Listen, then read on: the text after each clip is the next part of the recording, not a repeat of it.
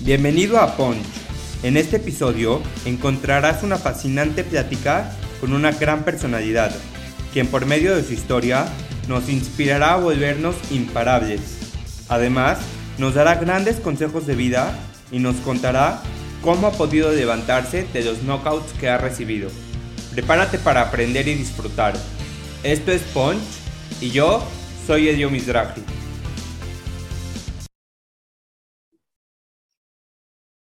¿Qué onda, Puncher? ¿Cómo estás? Bienvenido a un episodio nuevo de Punch. Hoy tenemos un episodio increíble porque tenemos con nosotros una persona que sabe la magia del poder mental.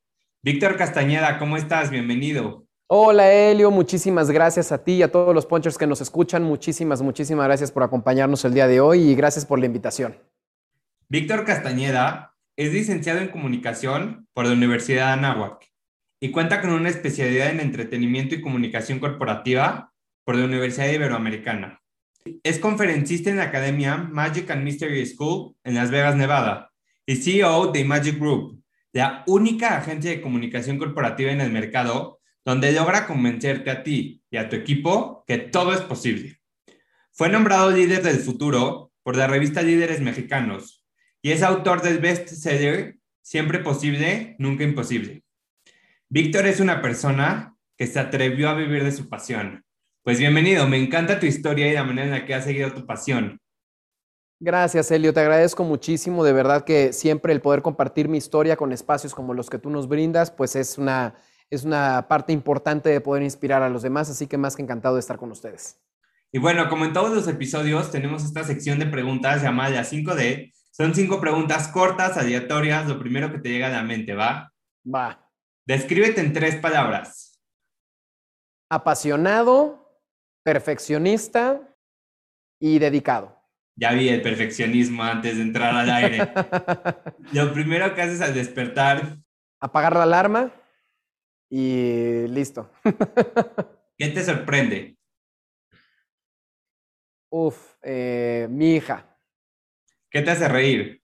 Híjole, no se vale repetir y diría mi hija también, pero ¿qué me hace reír? Este, oye, a veces a veces me, gusta reírme de mis errores.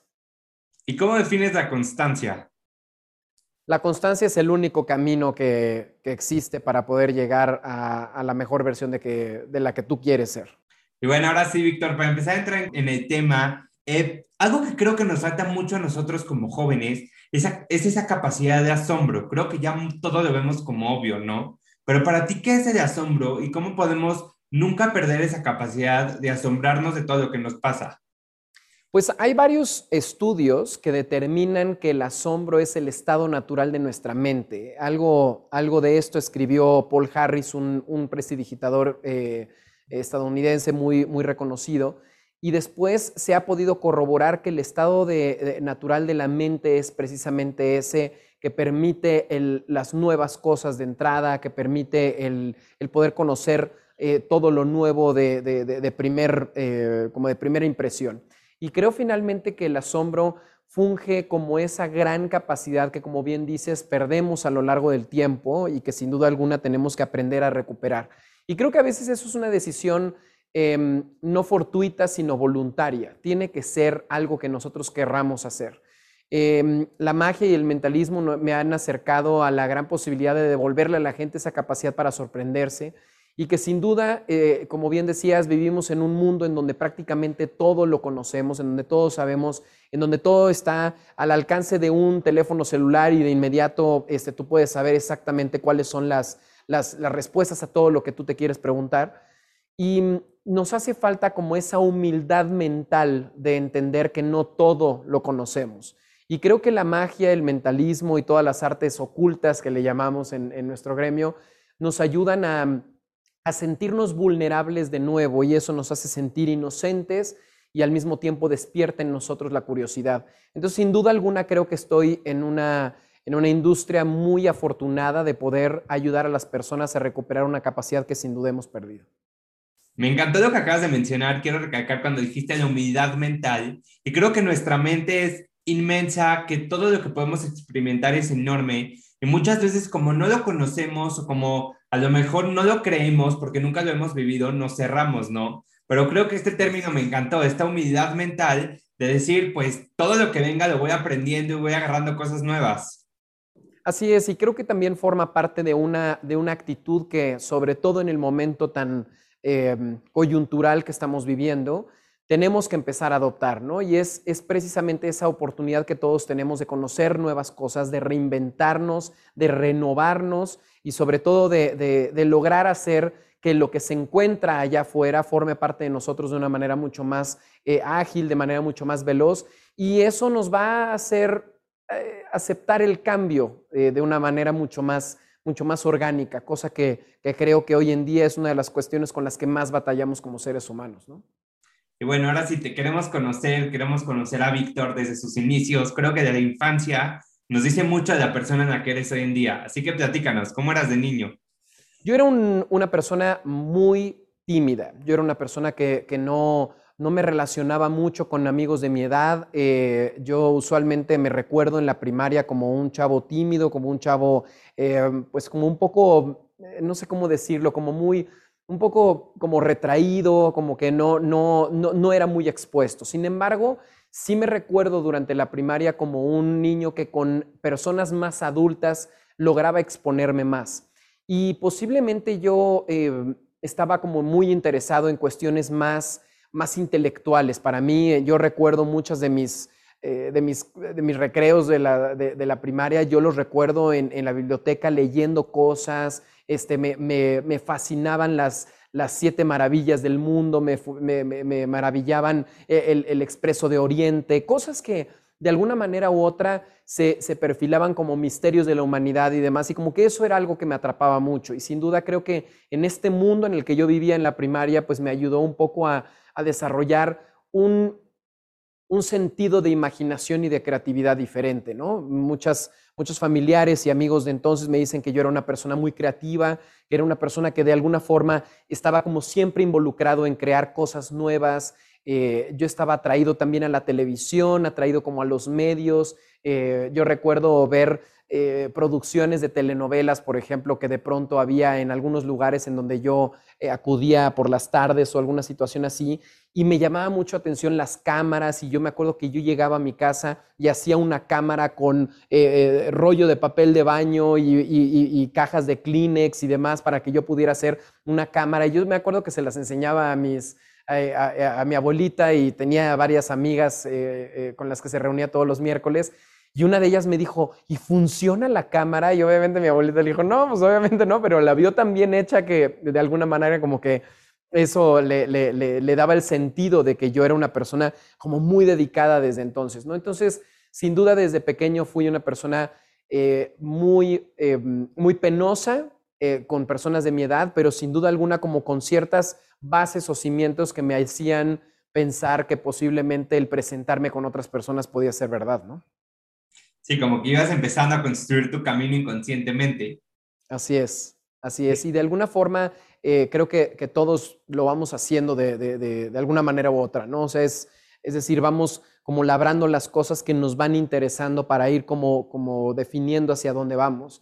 Y hubo una tarde eh, eh, que yo regresé de la escuela, yo calculo que debe haber tenido unos 11 años, quizá, habré ido en quinto de primaria, y mm, nos bajamos del coche y mi mamá revisó la, el, eh, el, em, ahí se me fue, este, el buzón, checó el buzón y en el buzón había unos boletos de Ticketmaster, en ese entonces te los mandaban este, a través de correo y entonces había un sobre con unos boletos de Ticketmaster y mi mamá me dijo, es que vamos a ir a ver un mago.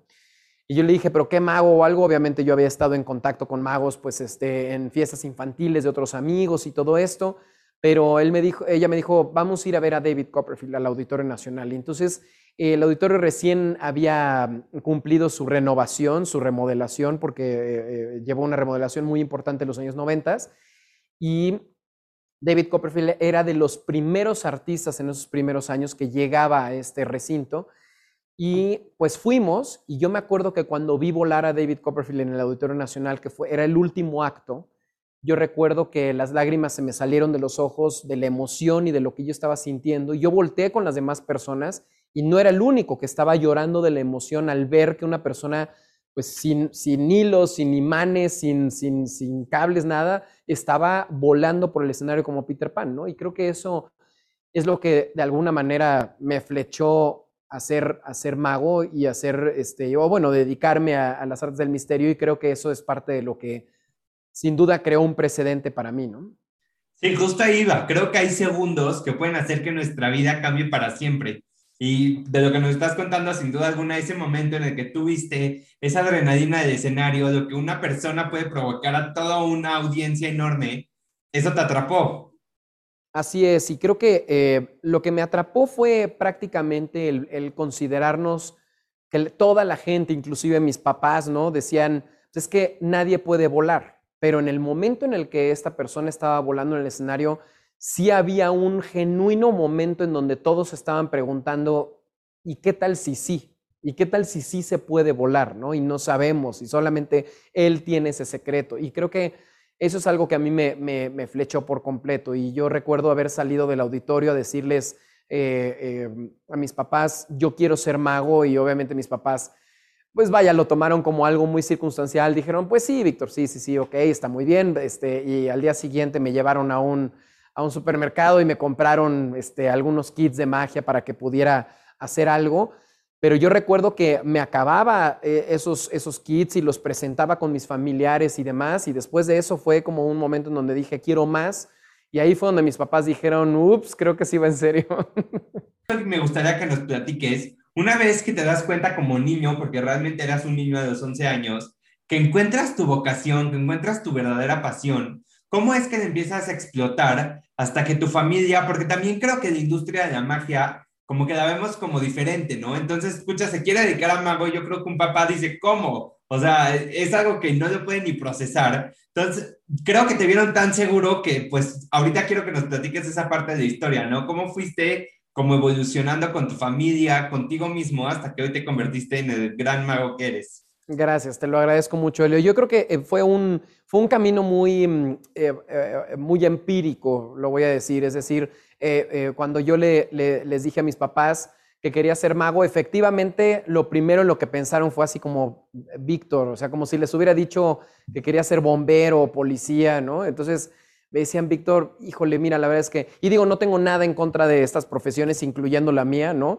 Pero lo que ocurre es que tenemos un paradigma muy claro al respecto de que la, la magia, el ser astronauta, el ser este, bombero, el ser policía, el ser mago, el ser payaso, son como, eh, eh, como profesiones que, de las que no vas a poder vivir bien, de las que no vas a poder, ¿sabes? Y yo conozco de todas estas profesiones, a alguien, alguien conozco de esas profesiones que vive muy bien y que han encontrado su pasión desde muy pequeño. Y creo que en mi caso el tema de la magia fue algo que, que, sin duda eh, me ayudó a labrar un camino que yo sabía que, que, iba para allá, ¿no? Y, y, y, aunque sé que la vocación es un, es un tema extensísimo que tardaríamos muchísimas horas en platicar, Creo que no estamos en un país en el que alentamos la verdadera vocación de las personas, ¿no? No estamos en un país en el que, y, ni en una cultura que alimentamos la, verdadera vocación de nuestros hijos, de las de, de, de, personas que conocemos. Y creo que mm, eso es un, es un gran daño que, que, que le estamos haciendo a las nuevas generaciones. Y, lo digo porque lo estamos haciendo, porque todos somos copartícipes en el momento en el que decimos, pues es que hay que encontrar una estabilidad financiera, es que hay que encontrar un buen trabajo, es que no puedes este, aventarte al vacío, tienes que tener un plan B, y no sé, ¿no?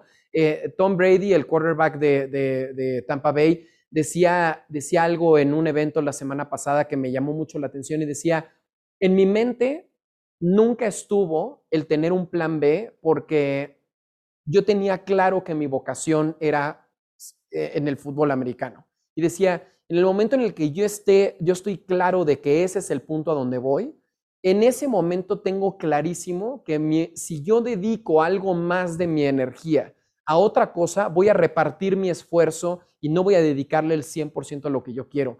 Y resonó mucho conmigo en cuestión de que para mí nunca hubo un plan B, o sea, nunca hubo una, una, nunca hubo otra cosa que yo pensara que podía hacer. O sea, para mí la magia de cualquier manera estaba involucrada en lo que yo iba a hacer. Y creo que esa, esa determinación es la que siento que nos falta mucho poder alimentar en, las nuevas generaciones, ¿no? Em, efectivamente, cuando yo les dije que quería ser mago, mis papás como que dijeron, ay, a ver, ok, está bien. Y creo que hubo un momento en donde definitivamente mis papás me dijeron, ok, va, pues vamos a, darte clases y todo, porque vieron que yo estaba feliz, porque yo estaba pleno en eso. Y sin duda mis papás me ayudaron muchísimo a lo largo de, pues de vaya, de mi, de, mi niñez en poder eh, explorar nuevas cosas, en poder hacer eh, eh, que yo tuviera clases de magia con, con, un mago, que pudiera ir a Las Vegas a ver shows de magia. O sea, vaya, mis, mis, mis 15 años, eh, si bien no se celebran con, o sea, como que usualmente se celebran con las niñas, ¿no? Pero nosotros, o sea, como que yo nunca, entonces mi, mi hermana se fue, yo recuerdo que fue a una, se fue a un campamento a Estados Unidos de patinaje artístico porque le encantaba.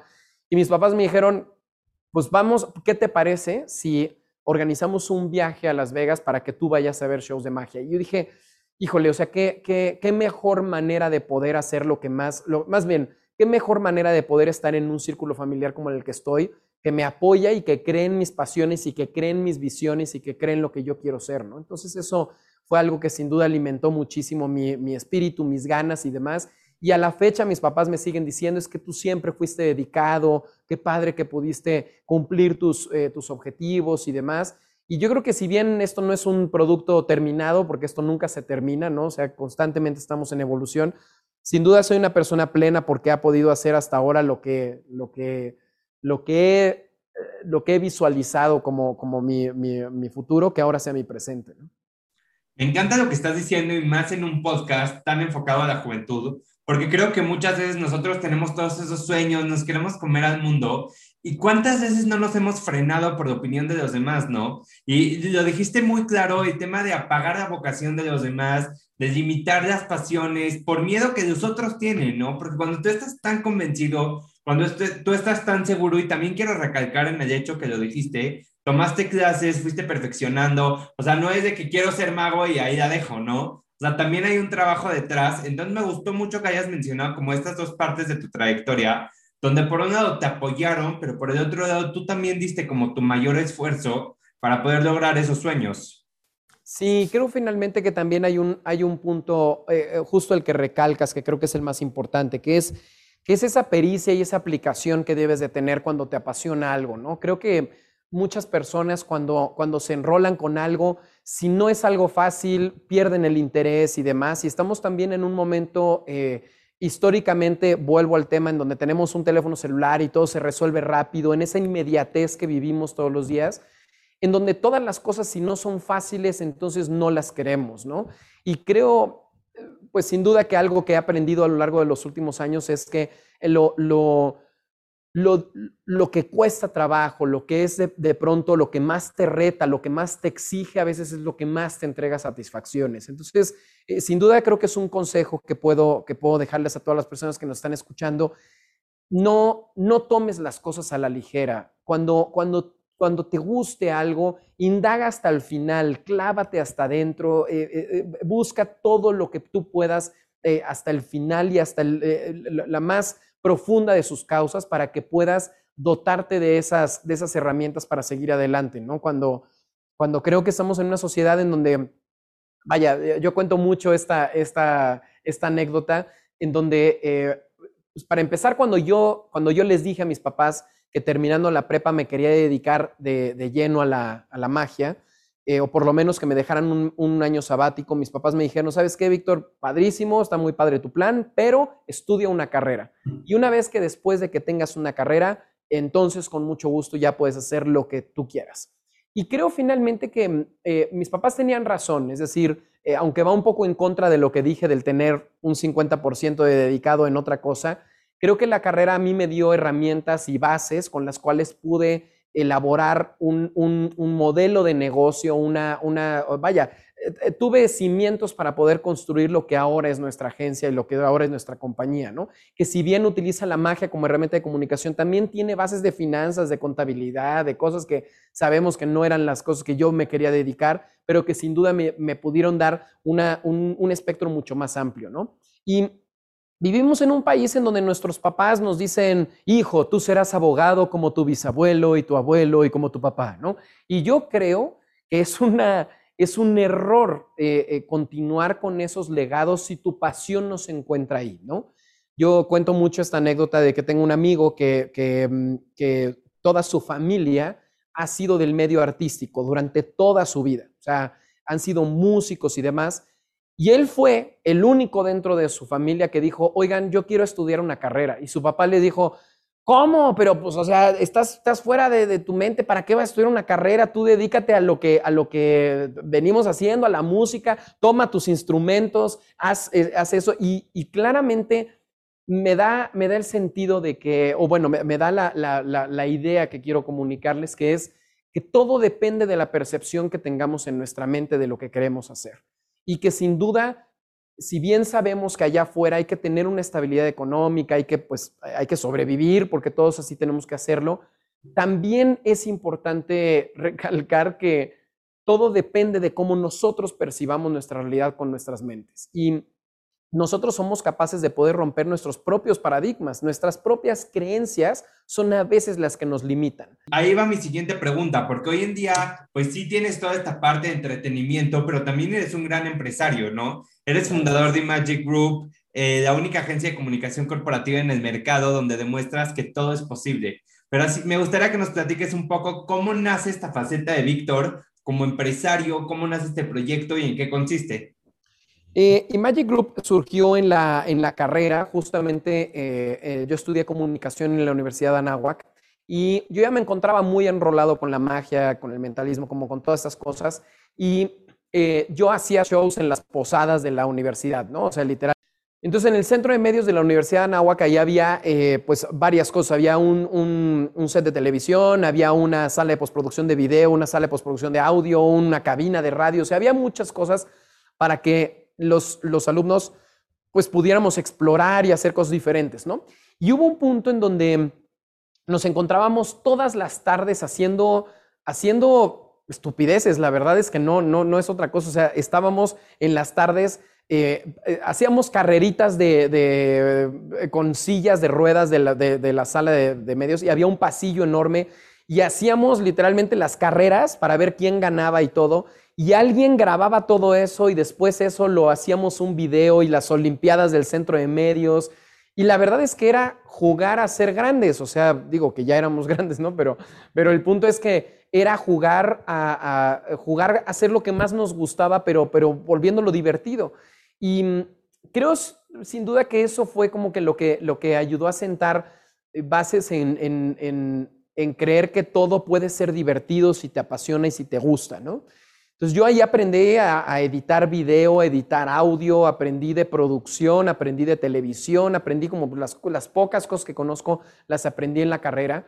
Y Alan y yo éramos muy cercanos y hubo una invitación que me hicieron en, la, universidad para poder hacer un show de, magia, pero yo les, les pedí que me prestaran el auditorio de rectoría, que era un auditorio que solamente le prestaban a la compañía de teatro y obviamente al rector para dar sus conferencias y demás, em, para poder hacer un show. Y por primera vez en la historia, creo que casi casi nunca se había logrado, eh, le cedieron a un alumno el, el, auditorio de rectoría. Entonces, em, yo llegué con Alan y le dije, oye, a mí me encantaría hacer un show, pero me gustaría hacer un show contigo, porque Alan yo lo había visto en la compañía de teatro actuar y todo, y creo que teníamos mucha afinidad y yo le dije, me gustaría que tú y yo en el escenario hiciéramos algo, o sea, hiciéramos una, un, show, un espectáculo o algo, pero en donde la magia no sea algo como, hola, ¿qué tal? Voy a aparecer esto, ¿no? Sino que fuera algo circunstancial que ocurriera dentro de una historia.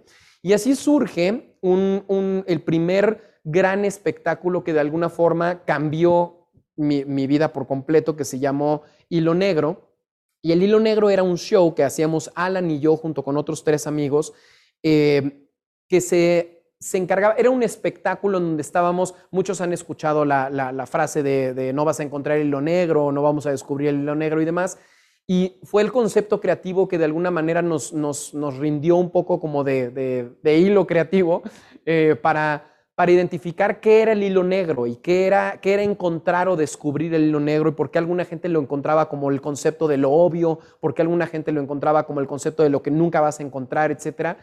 Y acabábamos con una, con una frase que creo que me resuena mucho a lo largo de mi historia, que decía, solo es capaz de realizar sus sueños aquel que cuando llega la hora sabe estar despierto. Y mm, el encontrar el hilo negro era encontrar que los sueños se pueden hacer realidad, que tú puedes lograr lo que tú te propongas. Entonces, era un show en donde hacíamos magia con multimedia, hacíamos, nos metíamos a unas pantallas y nos volvíamos video y nos clonábamos y platicábamos con nosotros en video también. O sea, era algo, eh, digo, no lo voy a decir muy adelantado a la época, pero sí, definitivamente era una idea muy, muy distinta, muy creativa y muy innovadora y muy diferente. Y nosotros editamos todo el video, nosotros editamos todo el audio, nosotros hicimos toda la producción y todo, y, el, la siempre fue como muy, muy buena onda en, prestarnos sus equipos y todo. Y eso se convirtió en la base de lo que hoy es Imagic. Y definitivamente a través de, de ese show pudimos irnos con distintas autoridades, fuimos con el Instituto Mexicano de la Juventud a muchísimos foros a nivel nacional, nosotros ya a los 21 años nos estaban contratando nuestros shows para poder ir a este, fuimos a Durango, fuimos a Colima, fuimos al Estado de México, una gira por Veracruz, o sea, aquí en la Ciudad de México, este, fuimos a muchísimos lugares y este show nos lo contrataban porque tenían claro que el show era algo que, que transmitía un mensaje de una manera diferente y que la magia ayudaba a amarrar eso.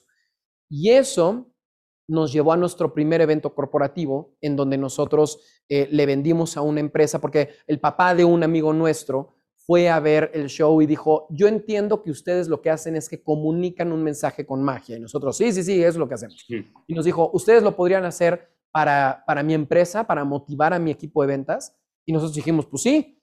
Y así fue como logramos nuestra primera venta y a partir de ahí encontramos, en nuestro, eh, eh, encontramos nuestro fondo, nuestro propósito en el mercado corporativo. Y así es como nos hemos convertido a lo largo de muchos años en la agencia que le ha demostrado a los clientes corporativos con los que hemos trabajado, desde Telcel, Telmex, este, trabajamos con Lancom, trabajamos con eh, Garena, que son los que hacen Free Fire, este, trabajamos con muchísimas eh, compañías a nivel internacional que nos han dado la, la, oportunidad de poder cargar sus mensajes con, con nuestra metodología.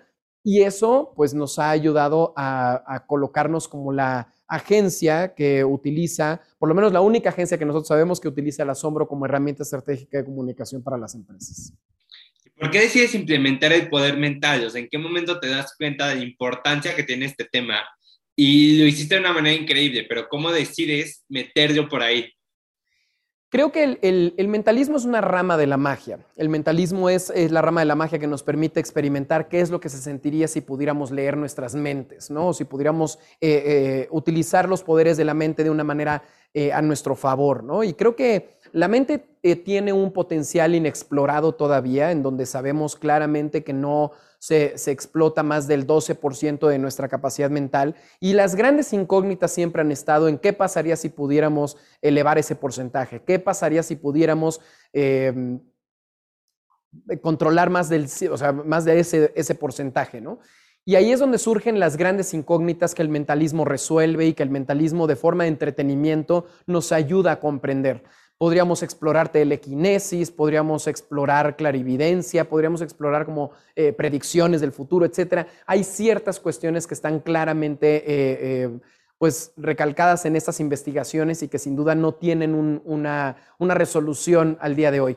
Entonces, em, yo, yo siempre creí a lo largo de durante muchos años que, he estado como speaker corporativo, porque parte de lo que yo hago dentro de mi compañía, aparte de que producimos eventos corporativos de gran nivel, este, desde 100 personas hasta 10 mil, em, también soy eh, conferencista, también soy speaker. Eh, para, empresas, para motivar equipos de trabajo y todo. tengo ciertas conferencias en donde utilizamos al mentalismo, a la magia, como herramientas para poderles eh, eh, dejar estos mensajes de una manera mucho más firme y mucho más trascendente y memorable.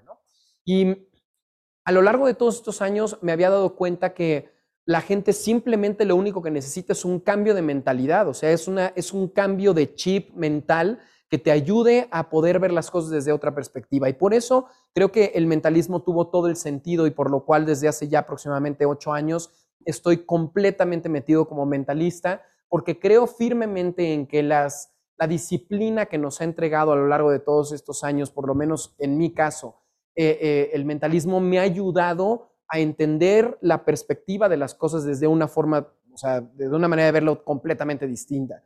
Y eso es algo que creo que podemos entregarle a estas, a estas personas.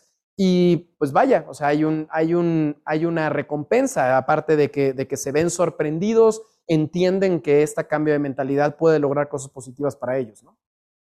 Y tu industria fue una de las más afectadas durante la pandemia, pero esa capacidad, esa creatividad que nos comentabas desde niño habló por sí solo. Pocas empresas y pocos grupos he visto que se han reinventado de una manera tan padre como lo hicieron en The Mind Reader Online, este nuevo pues espectáculo que hacen llegar a la puerta de las casas de cada persona. Así que para todos los que nos están escuchando, que quieren vivir esta experiencia, platícanos un poco qué es, cómo se inscriben, en qué consiste, etcétera. Gracias, Elio. Te agradezco muchísimo. Debo de decir que esa capacidad resiliente no fue nada más mía. Eh, eh, hoy en día contamos con un equipo de personas súper talentosas dentro de nuestra compañía que han hecho posible que estos cambios vertiginosos eh, en ciertas maneras, porque no lo, no lo hemos podido hacer en todo, pero que en ciertas maneras eh, eh, vayan a nuestro favor y, que de alguna manera podamos reinventarnos para poderlo lograr, ¿no? Em, la creatividad no fue nada más mía, fue, fue de, todo nuestro equipo, quienes hicieron que The Mind Reader Online tuviera una, una, una oportunidad en el mercado, ¿no? deben de saber que todos los que nos escuchan, que Magic es una compañía business to business, o sea, nosotros al ser B2B lo único que hacemos es darle servicio a otras compañías. Nunca habíamos sido una B2C, una business to consumer, y surgió la, la, pues, la idea de decir, ¿y qué pasaría si pudiéramos darle un producto a la gente que se encuentra allá afuera? ¿Y qué pasaría si pudiéramos darle un producto que estuviera acomodado a las necesidades que hoy en día como, como, como sociedad pandémica estamos teniendo? ¿no? Entonces surgió la idea de hacer un show y este show, eh, si bien hay muchos espectáculos virtuales y hay muchos streamings y todo, como que de cierta manera, cuando nosotros vivimos un concierto en streaming, no sé, vemos a, cualquier artista, lo vemos en streaming, nos damos cuenta que, que pues este artista se está presentando ahí y a menos de que esté involucrado con realidad virtual o que se encuentre este, eh, involucrado el, espectador de una forma como un poco más interactiva, la verdad es que no tiene interacción absoluta. O sea, tú podrías verlo en, en, pijama en tu casa con unas cubas y literalmente tú verías eso y es como ver, es ver la televisión. Y nosotros queríamos una experiencia que fuera 100% interactiva y que se sintiera como un teatro de verdad, pero en tu casa. Entonces diseñamos The Mind Reader Online, que The Mind Reader Online es un es un espectáculo, es una puesta en escena de mentalismo que protagonizo yo em, y que les eh, que cuenta una historia, tiene un storytelling muy padre, es un, eh, es un storytelling que habla acerca de una sociedad secreta de, mind readers, que em, eh, estos mind readers lo que hacen es como abrir la mentalidad de la sociedad en momentos cumbre o clave dentro de la historia, y esta obviamente no es la excepción.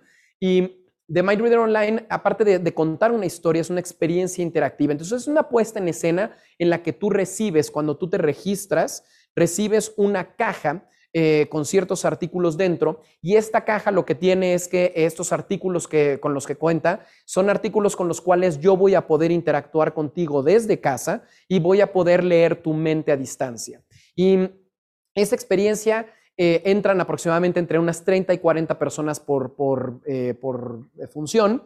tenemos funciones usualmente los fines de semana, pero estamos cambiando fechas constantemente para poder dar gusto a todos los horarios y, fechas posibles. Pero mm, tú en el momento en el que, en el que compras el acceso, un acceso sirve para que lo veas con toda tu familia, es decir, o con todas las personas en tu casa que tú quieras. Lo recomendamos hasta seis para que puedan interactuar con una sola caja. Y la caja te la mandamos a tu domicilio para que estés listo para este show. Pero también hay una cosa especial y es que les pedimos que a toda la gente que se conecta, que mantengan em, eh, como un protocolo dentro de, esta, de esta reunión y es que eh, se encuentren con un date night, o sea, eh, un date night code. O sea, lo que decimos es, hay un código de vestimenta que tienes que tener formal, casual. Es como si fueras al teatro, pero desde tu casa y que acompañes la función con tu bebida favorita o tu botana favorita. O sea, la idea es citarte al teatro en tu casa. Y esto lo que ha generado es una experiencia muy distinta, muy diferente, en donde la gente, sin duda alguna, ha encontrado una una forma eh, eh, diferente de poderse entretener en, casa. Y pues estamos muy contentos, ha sido, eh, ya, ya llevamos varias decenas de funciones y sin duda alguna hemos logrado tocar ya a un buen de, de, casas y estamos también invitados a participar en los premios metropolitanos de teatro, los Metro, en donde eh, vaya, han valorado nuestro trabajo, la forma en la que hemos hecho esto y sin duda alguna, pues para nosotros es un, es un placer enorme el poder haber creado algo diferente que esté ahora reconocido por varias instituciones. Me encanta. Bueno, Víctor, tú rompiste un paradigma a lo largo de la plática que hemos estado hablando. Has roto muchos paradigmas a lo largo de tu trayectoria, de tu vida personal también ayudas a que los demás puedan romper paradigmas que nos rodean. ¿Qué consejo nos puedes dar a todos los que nos están escuchando para poder romper las creencias y los paradigmas en los que vivimos? Es, un, es una pregunta muy, muy difícil porque yo mismo estoy involucrado a veces en tratar de entender de qué forma romper los esquemas, ¿no? Y creo que la, única manera que existe de que puedas romper tus paradigmas es creyendo que todo es posible. Yo creo que es una, es una, es una idea que me ha acompañado a lo largo de mi profesión, porque evidentemente de eso se trata mi profesión, de demostrarle a la gente que cualquier cosa puede ocurrir, que lo que pensamos que es imposible realmente puede pasar. Pero quiero que tomen este ejemplo de la persona que les está hablando de que eh, viví con el paradigma toda la vida de que toda la gente decía que no podía vivir de esto, de que la magia no se podía vivir, de que la magia no se podía vivir dignamente, de que no podíamos hacer, de que no se podía hacer una compañía que utilizara la magia, de que no se podía vivir solamente de esto, ¿no? Y tengo aún amigos y, familiares que hoy en día me dicen, pero ¿cómo? ¿Vives de la magia? O sea, ¿haces, eh, haces magia y de eso vives?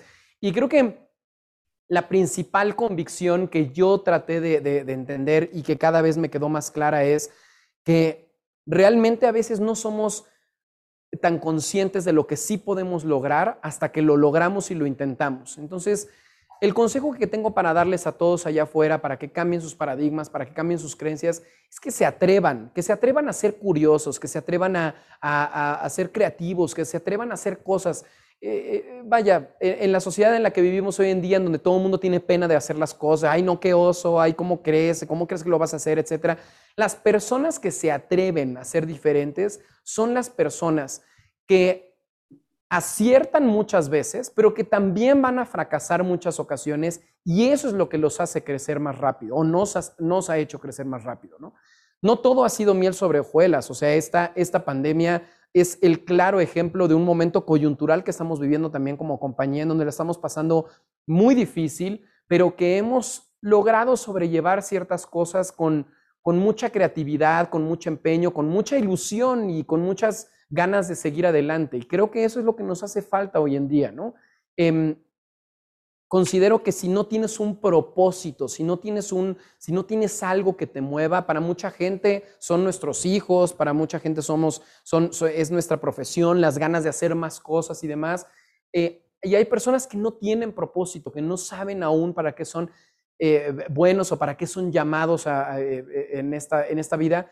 Y es que no se rindan, o sea, nunca es tarde para encontrar un propósito, nunca es tarde para poder buscar qué es lo que te apasiona, qué es lo que te gusta, qué es lo que te hace ser diferente. Y creo sin duda que eh, si logramos encontrar esos propósitos y, librarnos de esos paradigmas del, ay, sí, pero la pena, ay, pues es que no sé qué van a decir, etcétera, y nos enfocamos primero en explorar, creo que sin duda vamos a lograr algo, algo positivo para nosotros.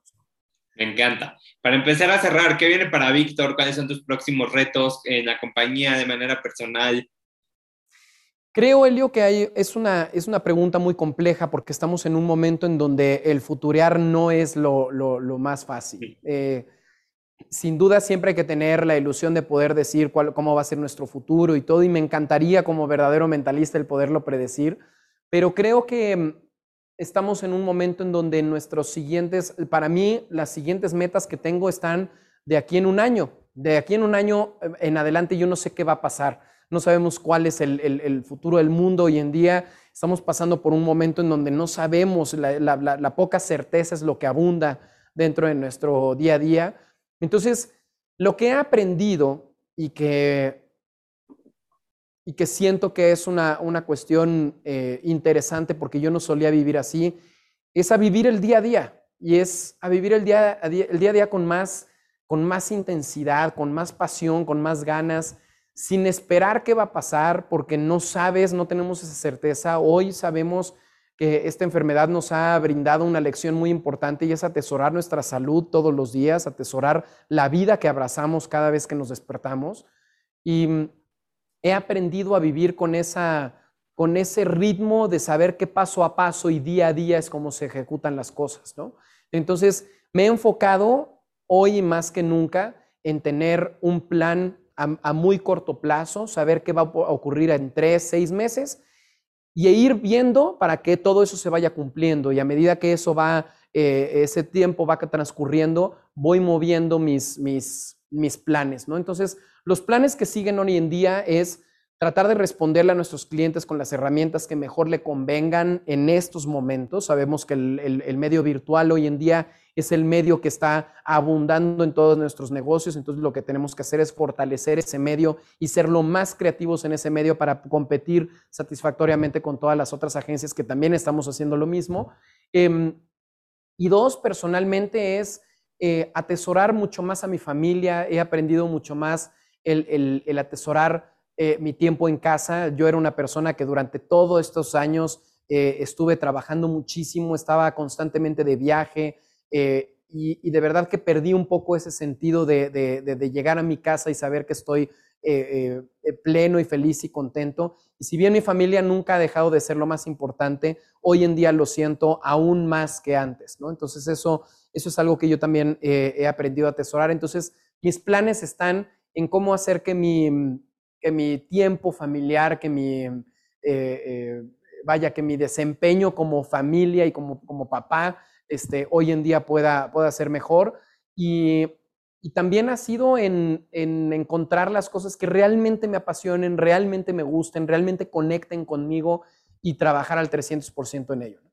Me encanta. Ayúdanos con tu contacto, tus redes sociales, eh, cómo se pueden inscribir al espectáculo online. Claro que sí. Para empezar, este, con muchísimo gusto me pueden seguir en Instagram, en Facebook, en Twitter. Estoy como arroba Vic Castaneda C arroba Vic Castaneda C. Estoy en Instagram, Facebook y Twitter, ahí me pueden eh, encontrar con muchísimo gusto. Si me escriben, yo manejo personalmente mis cuentas, eh, yo les con todo, con todo gusto yo les contesto.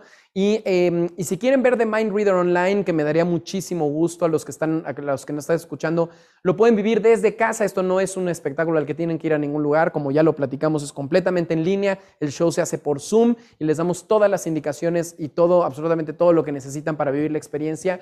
Y pueden encontrar los boletos en themindreader.mx.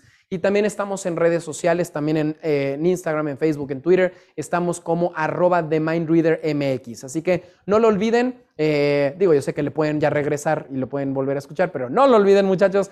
En TheMindReader.mx, ahí encuentran el sitio web para poder comprar sus boletos y eh, ojalá que nos los podamos ver por ahí. Pues muchísimas gracias, Víctor. Gracias por estar aquí para cerrar el episodio, quiero cerrar con esta frase que ya mencionaste en el episodio y me la ganaste porque ya la traía preparada, pero me encanta y creo que me gusta darle como hincapié, ¿no? Y dices, solo es capaz de realizar sus sueños aquel que cuando llega de ahora sabe estar despierto.